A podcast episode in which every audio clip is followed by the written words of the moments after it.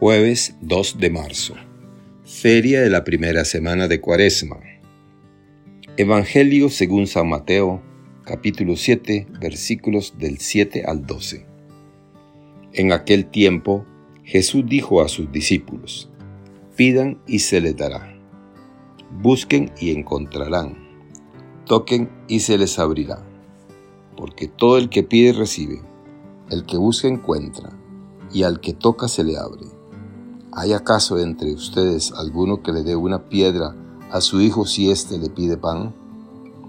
¿Y si le pide pescado, le dará una serpiente? Si ustedes, a pesar de ser malos, saben dar cosas buenas a sus hijos, con cuánta mayor razón el Padre que está en los cielos dará cosas buenas a quienes se las pidan. Traten a los demás como quieren que ellos los traten a ustedes. En esto se resume la ley de los profetas. Palabra de Dios. Gloria a ti, Señor Jesús. Reflexión. Pedir, buscar y llamar. Limosna, oración y ayuno son actitudes cristianas a las que debemos prestar especial atención en este tiempo de cuaresma. Nada de esto tiene sentido si no lo hacemos por nuestros hermanos. Su presencia da sentido a nuestras vidas. Sin ellos no hay forma de acercarnos a Dios. Por lo tanto, los necesitamos, pero debemos aproximarnos a ellos con los brazos abiertos y dispuestos a servir. El común denominador es la acción, y ésta ha de estar dirigida o desplegada para bien de nuestro prójimo. Si pedimos, buscamos y llamamos, no es para nosotros, sino para dárselo a nuestros hermanos, tal como quisiéramos que ellos nos den a nosotros. El centro gravitacional de nuestras acciones es el prójimo. Si buscamos, pedimos o llamamos, es para ellos. Es porque viviendo para Dios, para ellos vivimos. O lo que es lo mismo, solo viviremos para Dios si vivimos para ellos.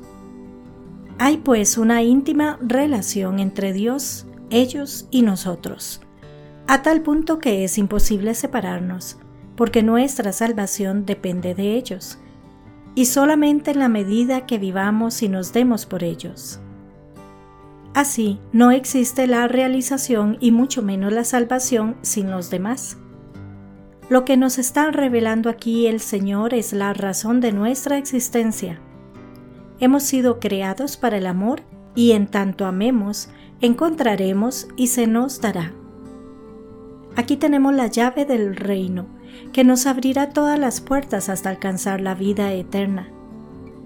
Creemos o no, de ello depende. En este tiempo de cuaresma, si hemos de reflexionar en la razón de nuestras vidas, buscando enmendar, corregir y cambiar, hemos de prestar atención a las relaciones que mantenemos con nuestro prójimo, antes que a lo que nos agrada y acomoda. Es por ellos y para ellos que vivimos. ¿Con qué naturalidad obran de este modo las mujeres, especialmente las madres?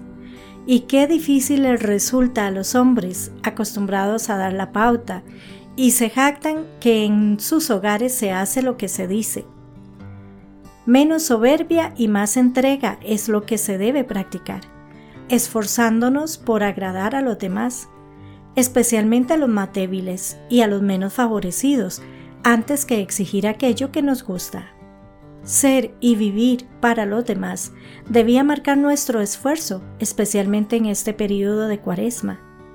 Tal vez de este modo podríamos empezar a formar nuevos hábitos corrigiendo nuestro egocentrismo esforcémonos por hacer cuanto queremos que nos hagan.